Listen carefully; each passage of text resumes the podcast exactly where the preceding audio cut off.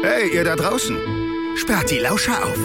Willkommen bei Kugelsicher, dem Copcast der Polizei Hessen. Hört hinter die Kulissen.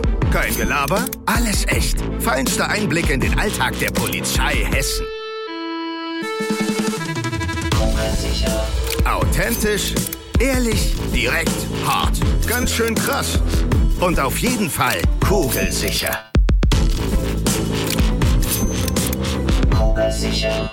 Herzlich willkommen, hier ist wieder Kugelsicher, der Copcast der Polizei Hessen. Heute bei mir im Studio zwei Kriminaloberkommissare. Beides fängt mit Emman, Max, Martin. Ich bin Marc, passt ganz gut, servus. Hi, grüß dich. Hi. Hi. Ja, Kriminaloberkommissar verrät schon, ihr seid von der Kripo. Und zwar von einer ganz speziellen Einheit, nenne ich sie mal. Darf man da Einheit sagen zu? Nee, ne, es ist ein Kommissariat. Das ist ein Fachkommissariat. Ja, ich weiß, aber ich, ich zitiere jetzt mal aus einem berühmten Online-Lexikon. Der Kriminaldauerdienst, KDD, ist ein rund um die Uhr Bereitschaftsdienst der deutschen Kriminalpolizei. Die Mitarbeiter des Kriminaldauerdienstes arbeiten in Schichten und der KDD übernimmt in allererster Linie den Auswertungsangriff. Passt das? Klingt ganz gut. Sollte passen, oder? Ja. Kommt schon hin, ja. Kommt hin, ja. Kommt hin. Also, ihr seid vom KDD aus dem Polizeipräsidium Frankfurt, direkt aus Manhattan. Ich hab Glück, dass ihr hier sein könnt. Normalerweise arbeitet ihr doch nur, oder? KDD ist doch rund um die Uhr im Dienst. Wie sieht's Ja. denn aus? Wann, wann habt ihr denn Dienst? Also wir haben vier Dienstgruppen, wir teilen uns das so ein bisschen auf, wir machen Tagdienst und Nachtdienst und haben dann auch immer mal frei, auch mal unter der Woche, was ganz angenehm ist. Äh, ansonsten sind unsere Dienste zwölf Stunden lang, Tag wie Nacht. Und dann gucken wir mal, was so kommt in dem Dienst. Ja, und wann habt ihr heute noch Dienst? Oder habt ihr heute frei? Ich habe heute zum Glück frei. Ich komme aus dem Du Nachtdienst. kommst aus dem ich Nachtdienst. komme aus dem Nachtdienst ah, ganz okay. genau. Ähm, ja, ich habe Glück. Ich habe dann heute frei. Mein Kollege leider nicht. Nein, ich darf heute Abend noch zum Nachtdienst. Kleine zwölf Stunden und morgen noch einen kleinen Zusatzdienst, habe ich eben erfahren. Oh, Nochmal zwölf Stunden Nacht, aber das macht man nicht alles. Das ist der KDD. Ja, okay. Könnt ihr uns noch verraten, wie alt ihr seid, ähm, wie lange ihr schon bei der Polizei seid? also ich bin 28 Jahre alt, bin 2015 mit meinem Studium fertig geworden und jetzt seit insgesamt fünf Jahren bei der Polizei, also quasi fertig im Dienst ähm, und seit anderthalb Jahren beim Kriminaldauerdienst. Bin 33 Jahre alt, ich habe 2010 mit der Ausbildung angefangen, dementsprechend 2013 fertig geworden und bin auch seit 2013 in Frankfurt und beim KDD bin ich jetzt im fünften Jahr. Martin, hast du vor der Polizei noch was anderes gemacht? Ja, ich habe Also ähm, kam mir jetzt gerade so, weil äh, ein bisschen lebensälter und seit 2010 dabei. ja, ich habe äh, meine Realschule gemacht und hatte dann erstmal keine Lust auf, auf, auf Schule mehr und habe dann gedacht, ich versuch's mal in der freien Marktwirtschaft und habe eine Ausbildung als Fachkraft für Lagerlogistik angefangen, die auch abgeschlossen, aber recht äh, zeitnah festgestellt, das wird es nicht werden bis zur Pension oder Rente und habe dann doch nochmal das Fachabi nachgeschoben, ein Jahr, nochmal kurz zur Bundeswehr, weil die mich unbedingt nochmal wollten und ich dachte immer, Kriegsdienstverweigerungsantrag geht nicht, wenn man zur Polizei will. Ich wurde eines Besseren belehrt. Die zwei Behörden reden nicht miteinander. Aber es schadet nicht. Also Bundeswehr noch ein bisschen gemacht und dann 2010 dann in den Beruf eingestiegen, in den ich äh, dann doch schon länger wollte, aber mich vorher auch einfach, wie soll ich sagen, ich habe mir selbst noch nicht zugetraut, weil ich einfach doch zu jung war und einfach auch mit den ganzen Schicksalen und mit den Sachen, die man zu tun hat, einfach noch nicht bereit war. Hat ein bisschen länger gedauert, aber jetzt zehn Jahre, alles richtig gemacht. Und wenn es um Schicksale geht und äh, Dinge, die andere vielleicht nicht sehen und auch nicht sehen wollen, dann sind wir beim KDD eigentlich genau richtig. Ne? Vollkommen Das richtig, Äh, wisst ihr eigentlich, dass es über euch eine berühmte Fernsehserie gibt? KDD, Kriminaldauerdienst, Berlin. Noch Kennt nie ihr die? Ich habe mal ein bisschen rumgeguckt. Äh, es gibt äh, Streamingdienste, da laufen die. Die lassen sich das aber auch fürstlich bezahlen für so eine äh, Serie. und äh, nur den Trailer geguckt und äh, ähm, auch mal so die Bilder, die es zu der Serie gibt. Und äh, muss schon sagen, ist ein bisschen älter. Ähm, nur von den Bildern her würde ich sagen, wir sind ein bisschen anders äh, strukturiert. Also ihr könnt euch jetzt kein wirkliches Urteil bilden, ob das realistisch ist, was da gezeigt wird oder nicht. Gehen wir mal davon aus, es ist so wie alles, was im Fernsehen oder Polizei läuft, es ist nicht so ganz die Realität. ne? Nein, wir klären keine Fälle 90 Minuten komplett. genau. Und was es vor allem in der Fernsehserie nicht gibt, ist ein Feature, was es aber jetzt an der Stelle gibt, nämlich unseren Keyword Schnellschuss. Ich baller in schneller Reihenfolge Wörter raus, ihr antwortet synchron, nacheinander, wie ihr wollt. Ich bin mal gespannt bei euch beiden, ihr seid ja doch so ein bisschen aufeinander abgepolt hier. Dann geht's jetzt los, wenn ihr bereit seid. Alles klar. Klar. Hamburger oder Cheeseburger? Cheeseburger. Ich sag ja. Tiger oder Löwe? Löwe. Lö- Tiger. CD oder MP3? MP3. MP3. Wald oder Park? Wald. Alt. Bruce Willis oder Harrison Ford? Bruce, Bruce Willis. Willis. Gegrillt oder gebraten? Gegrillt. Gegrillt. Ich hatte es, ich hatte es im Gefühl. Das gibt ja eine Synchronnummer. Fast. Beim Tiger hat Max ein bisschen geschwächelt. Das stimmt leider, ja. Hast du einen Tiger in dir? Äh, nee, zum Glück nicht. Ähm, Weiß ich nicht. ich finde ich find einfach, Tiger sehen schöner aus mit ihrem Fell als die, ich sag mal in Anführungszeichen, eintönigen Löwen. Aber der Löwe ist erhaben und äh, der König der Tiere. Okay, ist ein gutes Argument. Der gutes König der Argument. Tiere. Sehr gutes Stichwort. Ist der KDD der König der Kommissariate? Selbstverständlich. Das ist jetzt mal, das ist jetzt mal eine Frage, aber ja, weil es ist ja, es ist ja so, also KDD. Ich frage euch jetzt auch gleich, was der KDD alles macht. Und dann wird schon relativ deutlich, eine ganze Menge, weil ihr seid eben äh, ein Schichtdienstbetrieb bei der Kripo und ihr seid die, naja, die ersten am Ort vielleicht nicht immer, das ist auch die Schutzpolizei, aber ihr befasst euch als erstes mit einem Fall und das ist ja von Raub, äh, weiß ich nicht, bis Leichensache auch. Also ist es schon ein Kommissariat, wo man alles können muss, oder? Ja, jein. Jein ist immer ganz gut, weil man, man ist der Erste vor Ort von der Kriminalpolizei. Man trifft wichtige Entscheidungen, wie es weitergeht, was, wie das ganze Verfahren steht und fällt. Wenn wir am Anfang schon größere Fehler machen oder falsche Entscheidungen treffen, hat das Fachkommissariat, die dann einfach weiter ermitteln müssen und weiter äh, vielleicht einen Täter festnehmen wollen, Durchsuchungen machen wollen etc. einfach schon große Probleme. Wenn wir schon vergessen zu äh, belehren, Geschädigte, Beschuldigte, vielleicht keine Vernehmung machen, vielleicht Fehler machen beim äh, Zeigen eines Beschuldigten, ist das der Täter? Nicht einfach mit dem Finger drauf zeigen beim Vorbeifahren, sondern es muss einfach an viele Sachen gedacht werden, damit das beweiserheblich und verfahrensrechtlich auch einfach alles passt. Und diese Entscheidungen sind tagsüber manchmal leichter zu treffen als nachts, weil nachts um vier ist es dann doch auch für jeden von uns nachts um vier. Ganz genau, ja.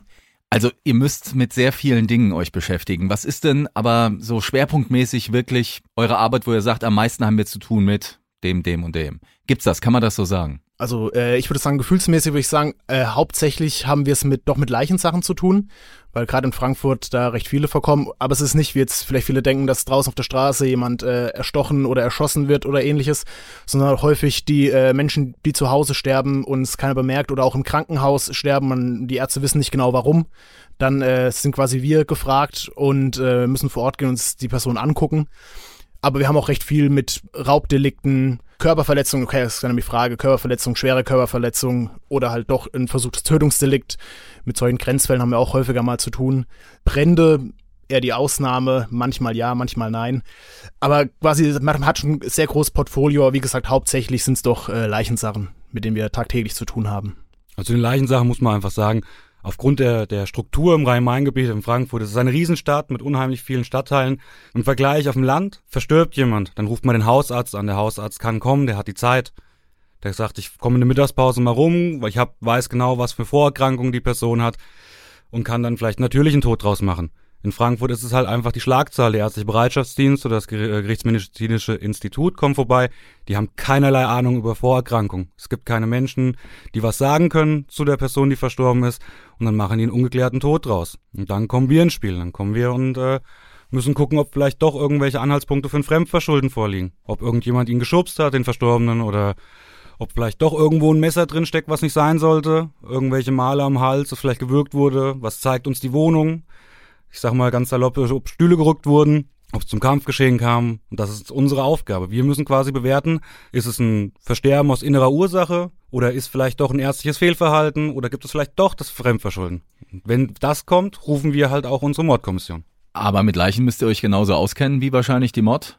Und äh, nach was guckt ihr denn da als erstes an einem Verstorbenen? Das ist mal eine Frage, die vielleicht auch viele interessiert. Was ist so ein Merkmal, wo ihr hinguckt?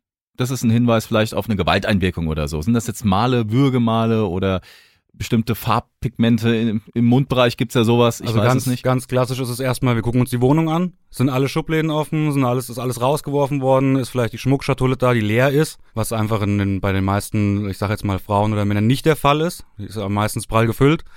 Und äh, steckt vielleicht ein Messer in der Brust oder im Rücken. Gut, das ist jetzt Das offensichtlich. ist jetzt das ganz klar, Max, aber Martin, ne? aber klar, die Würgemale, es gibt ähm, Leichenschau, ähm, spezifische Sachen wie punktförmige Einblutungen in den Augenbindehäuten. Das ist immer mal so ein Zeichen dafür, dass es vielleicht Gewalt gegen den Hals gab, einen Erstickungstod. Das sind solche Sachen, die wir uns angucken müssen. Was aber mal einfacher und mal schwieriger ist, je nach Liegezeit des Verstorbenen. war dir das bewusst, Max, als du zur Kripo bist und dann speziell KDD, dass du so viel mit äh, toten Menschen noch zu tun hast? Ähm, das war mir auf jeden Fall bewusst. Äh, deswegen, bevor ich zum, zum ähm, Kriminaldauerdienst gegangen bin, war ich beim Betrugskommissariat, beim K23. Und nachdem ich eigentlich zum KDD wollte, aber mir gedacht habe, hm, verträgst du Leichen gut, kannst du damit umgehen, verträgst einen Schichtdienst, ähm, habe ich vorher erstmal eine Hospitation gemacht von drei Wochen, um mal zu gucken, ob ich mit den ganzen Umständen klarkomme. Ähm, nachdem es gut gefallen hat und auch die Leute super waren, äh, habe ich mich dann auch dafür entschieden zu wechseln. Also habe ich dann quasi beworben und wurde auch zum Glück angenommen aber das war mir vorher schon bewusst und ich glaube, das muss auch einem jedem bewusst sein, bevor er ähm, zum KDD geht, dass das quasi so eine der Hauptbeschäftigungen ist, die man da zu tun hat. Und auch, äh, wie der Martin gerade schon gesagt hat, es kommt auch sehr auf die Liegezeit an, wie, ich sag mal, in Anführungszeichen angenehm es sich vor Ort gestaltet.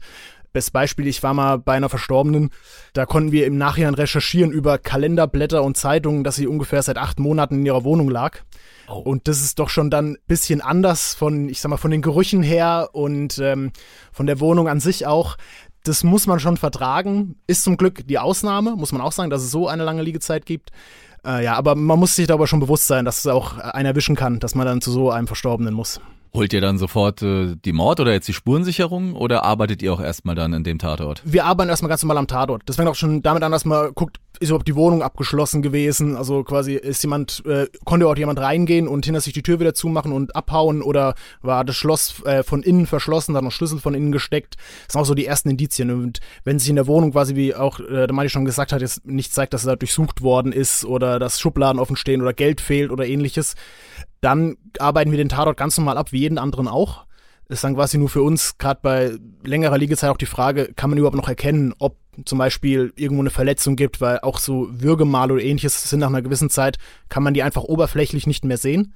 Dann können wir aber einfach eine ähm, Obduktion anregen und da kann man dann quasi im Nachhinein in den tiefer liegenden Haut- und Gewebeschichten auch noch feststellen, ob da Würgemale vorliegen, ob da irgendwelche Hämatome sind oder ähnliches, was wir dann vor Ort erstmal nicht sehen können. Da muss man aber auch wirklich hart gesotten sein. Ähm, das hört sich jetzt, wenn wir darüber reden, äh, ja, nicht leicht an, aber es ist wirklich, wenn man da vor Ort war, es war in meinem Streifendienst auch mal so, dass ich bei einer Leiche war, die recht lange Liegezeit hatte. Da dreht es dann einem, einem schon auch mal den Magen um. Ist so. Martin, du hast dich daran gewöhnt? Was heißt gewöhnt? Das ist tagesformabhängig. Ich gehe hin, das interessiert mich überhaupt nicht. Ich mache meinen Job, ich werde dafür bezahlt. Ganz professionelle Sicht, ne? Genau. Und dann gibt's halt einfach auch die Tage, wo man morgens schon merkt, ein falschen Bein aufgestanden, äh, vielleicht schlecht geschlafen und man ist einfach geruchsempfindlicher. Dann äh, kann es sein, kann es halt schon sein, dass es einen hebt. Aber auch da, man, man geht bewusst zum KDD, muss ich ganz ehrlich sagen. Also jeder, der zum KDD sich drauf bewirbt und hingehen will, sollte, wie der Max auch gemacht hat, eine kleine Hospitation schon mal machen. Um zu sehen, Schichtdienst, ein langer Schichtdienst von zwölf Stunden, der sich echt ziehen kann, weil wir auch nur Sofortsachen machen. Ja, wenn es um 17.30 Uhr noch nicht fertig bin mit dem Schreiben und ich habe vielleicht ein Dienstende um 18, äh, um 20 Uhr oder um 21 Uhr oder um 22 Uhr, das zieht sich manchmal zum 18, 19, 20 äh, Stunden Dienst, je nach Fall. Und bei den Leichensachen, ja, man stumpft schon mal ab, muss ich sagen. Man, man kann es oder man kann es nicht. Es gibt viele Kollegen, die sagen, ich will nicht so viel mit Leichen zu tun haben. Aber dann gibt's halt auch uns, die wir, wir sagen, wir können es, uns macht das, naja, Spaß ist jetzt zu viel gesagt, aber es muss ja auch gemacht werden und uns macht es halt nichts aus. Na, ist wahrscheinlich auch äh, dieses schnelle Umswitchen wichtig, oder? Ihr seid im Moment gerade noch bei einer Leiche, wo auch vielleicht ein Zeitfaktor jetzt nicht so die Rolle spielt. Ihr müsst eher gucken, was ist hier passiert, ne? So dieses Puzzlespiel. Und dann heißt's Raubüberfall, zack, vielleicht Fahndung nach einem Täter. Da seid ihr auch involviert? Ja, ganz genau, ja. Also bei den Fahndungsmaßnahmen als solche wenn wir sowieso gerade in der Stadt unterwegs sind. Und das heißt über Funk, äh, Raubüberfall auf irgendeinen Kiosk, gibt's eine verdeckte Streife. Ja, wir fahren in Zivil. Wir haben Jeans an, wir haben T-Shirt an, wir haben ganz normale Autos, dann können wir uns da natürlich, dann unterstützen wir. Die uniformierten Kräfte haben wir so viel in Frankfurt. Das ist super genial. Man ruft irgendwas und man hat innerhalb von kürzester Zeit 20, 30, 40 Autos da stehen, die alle Profis sind. Aber dieses Verdeckte, das können wir dann ganz gut und dann können wir ganz gut zuarbeiten. Aber die Festnahmen etc., das macht meistens das Überfallkommando oder die Streifen vor Ort und wir machen dann die die erste Ermittlung, wie eben, wie du eben gesagt hast, ja. Also es geht Hand in Hand praktisch auch mit anderen äh, Einheiten und anderen. Also es muss, es muss. Also ich sag mal, für uns ist es so, wir können nicht ohne die Schutzpolizei und die Schutzpolizei kann aber auch nicht ohne uns. Jeder hat seine Sachen, die er machen muss. Da ist ein Profi drin, aber dafür haben wir dann die Kriminalpolizei oder auch den KDD. Wir übernehmen bis zu einem gewissen Punkt. Aber die Schutzpolizei, die trennt erstmal vorher Streu vom Weizen. Bei der Stecherei in der Innenstadt im Bahnhofsgebiet, die sind zuerst da. Die sind, die haben einen Adrenalinpegel, der ist mega hoch. Die nehmen erstmal fest, entscheiden der, der und der. Und dann kommen wir, bisschen ruhiger angefahren, weil wir haben den Adrenalinpegel nicht. Wir haben uns schon mal den Rücken freigehalten und sagen uns dann, wie es weitergeht. Es ist interessant. Viele von der Kriminalpolizei erzählen dann auch öfters so, also meine Motivation, die ziehe ich daraus, ich habe einen Fall, da kann ich mich lang reinknien, ich beschäftige mich damit und am Ende habe ich ein Resultat, im besten Fall die Festnahme oder einen Ermittlungserfolg. Ne? Jetzt bei euch ist das ganz anders. Ihr, ihr seid da, zack, wie du sagst, sofort Sachen, ihr arbeitet das schnell ab und gebt es aber auch schnell wieder ab. Ist das für euch dann motivierend zu sagen, wir haben das Ding hier gut angefangen und wir haben alles gemacht, dass jetzt das Fachkommissariat damit ordentlich arbeiten kann? Ja. Ist das mhm. dann bei euch der Motivator? Also ein, auf ein, einen Seite auf jeden Fall das.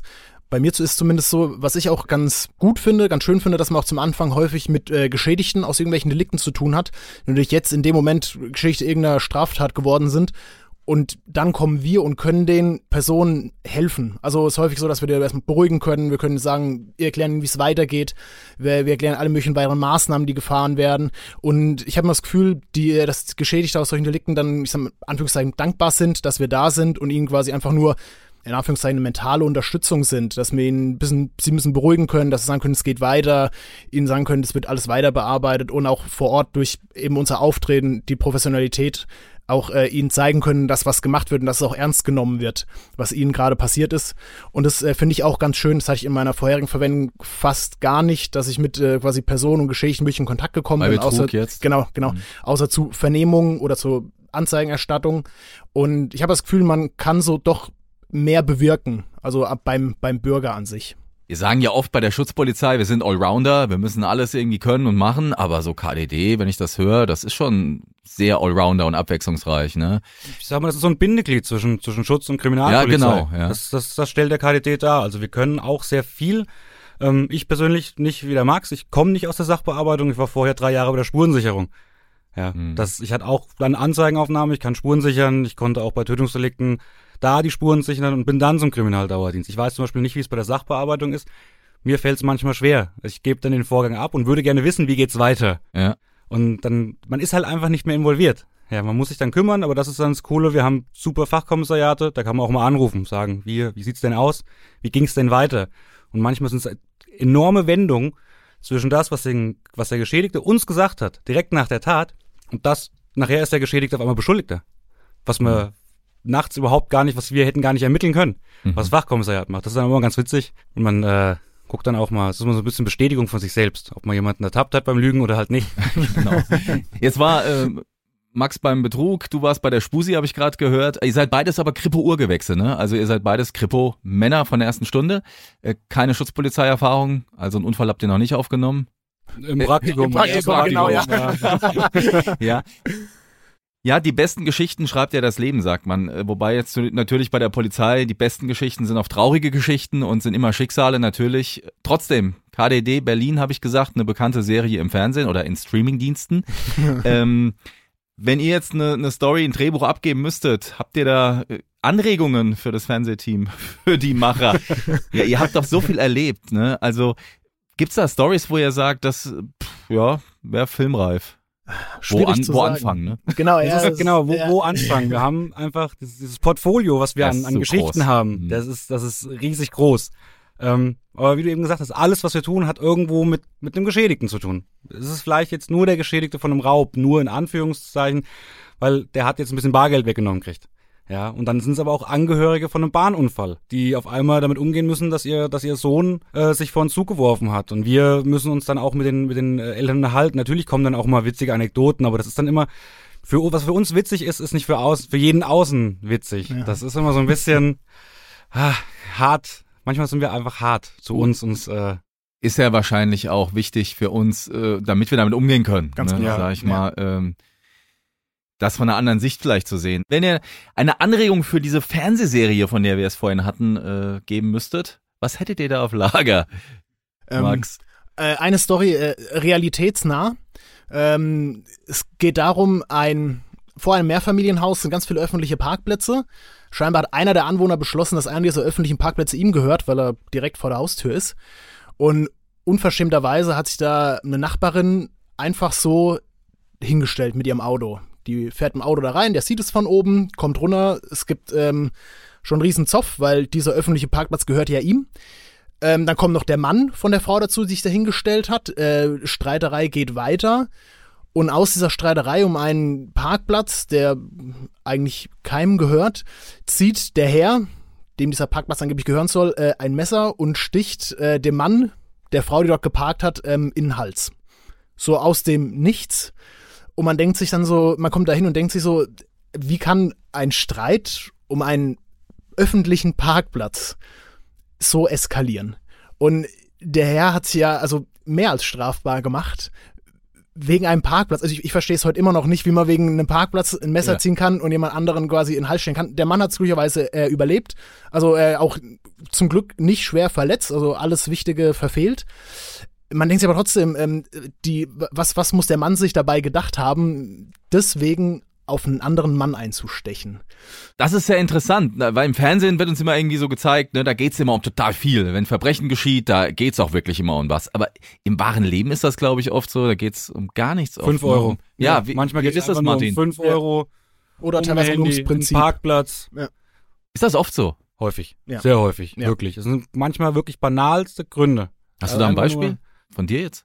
Von mir, ja, ich sag mal, ähm, da läuft der, der, der Junge von seinem Handy, äh, von seinen Eltern ein Handy gekauft kriegt, der, der teuren Marke, sag ich mal, das neueste Ding, weil es gibt halt Mhm. einfach ein Spiel, wo man virtuelle Figuren fangen kann, ja. Dann darf der Junge nachts um drei ein bisschen auf der Zeil rumlaufen, obwohl er vielleicht erst 14 oder 15 ist und wundert sich, dass halt jemand kommt, der ähm, Geld braucht oder Sachen gerne zu Geld macht, haut ihm auf die Backen und nimmt ihm das Handy ab. Ja, und ist dann total perplex. Wie konnte das nur passieren? Und dann steht man halt da und sagt sich, wie, warum? Ja, das macht man halt auch nicht.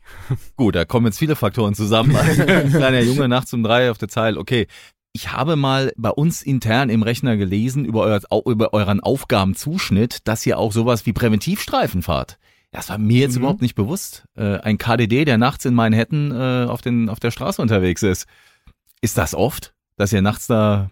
Es kommt drauf an. Die klassische polizeiliche klassische Antwort, es kommt ja. drauf Es kommt an. drauf an. Es Es kommt auf die Lage an. Genau, es kommt auf die Lage an. Wenn wirklich jetzt gerade äh, Manhattan ruhig ist, was ja viele glauben, das würde nie passieren, doch, auch Frankfurt schläft mal, nur kurz, aber schlafen, ähm, ist es doch so, dass man auch mal rausfahren kann. Ja, man fährt dann einfach ohne Auftrag, setzt man sich ins Auto zu zweit und fährt ein bisschen durch Frankfurt. Ja, kontrolliert ihr auch da Leute mal? Ja. Ja. Personenkontrollen, Fahrzeugkontrollen. Wenn man richtig Lust hat und man spricht vielleicht mal mit dem ÜFA oder mit irgendeinem Revier, mit einer Streife, geht man auch mal in eine Spielothek rein und macht mal eine Spielothekenkontrolle oder eine Hotelkontrolle. Manchmal auch äh, den Ostpark in, in Frankfurt, ein Obdachlosenheim. Da sitzen häufig, häufig Menschen auch, die einen Haftbefehl haben. Ja, dann fragt man mal nach, wer alles da wohnt, dann guckt man mal und dann holt man sich vielleicht mal so einen Haftbefehl. Also man kann sich Arbeit schon suchen, wenn man gar nichts zu tun hat. Also das machen wir schon ganz gerne und das Schöne ist halt in Zivil, wir fallen halt nicht auf. Wenn wir nachts um drei durch Frankfurt fahren, sehen wir aus wie jeder andere, der nachts um drei durch Frankfurt fährt. Das ist mit dem Streifenwagen ein bisschen auffälliger. Das ist wohl wahr. Die Kollegen arbeiten allerdings auch Schicht und äh, haben Tag- und Nachtdienst. Bei denen weiß ich, äh, mit denen stehe ich viel in Kontakt. Bei der Kripo, wie ist das bei euch? Schichtdienst, Familienleben, du hast zwei Kinder, hast du gesagt, äh, Martin, Max, gut wegzustecken, gut zu vereinen. Also ich habe es bewusst gewählt. Mhm. Gut, man muss auch sagen, meine Frau kommt halt auch aus einer Schichtdienstfamilie. Für die war auch klar, wenn du Kinder hast, machst du weiterhin Schichtdienst. Und es ist das Beste, was mir, was mir passieren konnte. Wie oft ich, äh, wie schön ich sehe, dass meine Kinder aufwachsen unter der Woche. Donnerstags morgens, was machen wir? Oh, wir gehen ins Schwimmbad. Das ist super. Donnerstags morgens ins Schwimmbad. Da ist niemand. Das ist wohl wahr. Da kann ich Bahnen ziehen ohne Ende. Ich kann mit den Kindern jeden, jeden Spaß machen. Ich kann sämtliche Termine wahrnehmen auf irgendwelchen Behörden. Ja, ich bin nicht auf den Samstag gebunden. Ich bin nicht gebunden, äh, mir frei nehmen zu müssen, weil ich zum Kinderarzt muss, weil irgendeine U-Untersuchung ansteht. Kann ich kombinieren. Alles unter der Woche. Meine Frau kann auch arbeiten. Wir haben feste Tage, wo sie arbeiten geht. Bei mir im Schichtdienst. Der ist halt auch geplant bis in fünf Jahren. Das geht. Passt. Das passt. Bei dir auch, Max. Ja, ich sage auch, ähm, meine, meine Lebensgefährtin ist äh, auch im Schichtdienst, die arbeitet im Krankenhaus. Ähm, und das ist schon ganz schön. Okay, es gibt äh, gute und schlechte Wochen, Maß sieht man sich häufiger, Maß sieht man sich ein bisschen weniger, aber es gleicht sich alles aus, nachdem auch mal, wie gerade schon gesagt, auch mal unter der Woche einen Tag zusammen frei hat. Und es ist halt auch schön jetzt ins Schwimmbad gehen, frühstücken gehen unter der Woche, ist wirklich toll, wenn andere einfach keine Zeit haben. Ja, macht schon Spaß. Hat alles Vor- und Nachteile. Gen ja, genau. Bei euch kommt jetzt nur dieses Doppelpack zusammen, also Schichtdienst das eine, ja, und natürlich äh, aber diese belastenden Einsatzsituationen, was ihr da alle seht und macht. Wie lange macht man den Job im KDD, bevor man sagt, boah, enough, genug? Ich glaube, Also wir haben Kollegen, die sind, glaube ich, schon 15 Jahre da. Die können sich nichts Mhm. anderes vorstellen. Das sind Mhm. Kollegen bei uns in Pension gegangen. Die sind gekommen zum KDD und sind da auch gegangen. Für die war das alles. Und was habt ihr vor? Erstmal lange bleiben. Auf jeden Fall, ja. Bei mir stellt sich noch ein bisschen die Frage, wo geht die Reise hin? Ich wohne nicht in Frankfurt, ich wohne bei Marburg, 90 Kilometer Fahrt jedes Mal zum Dienst und auch heim.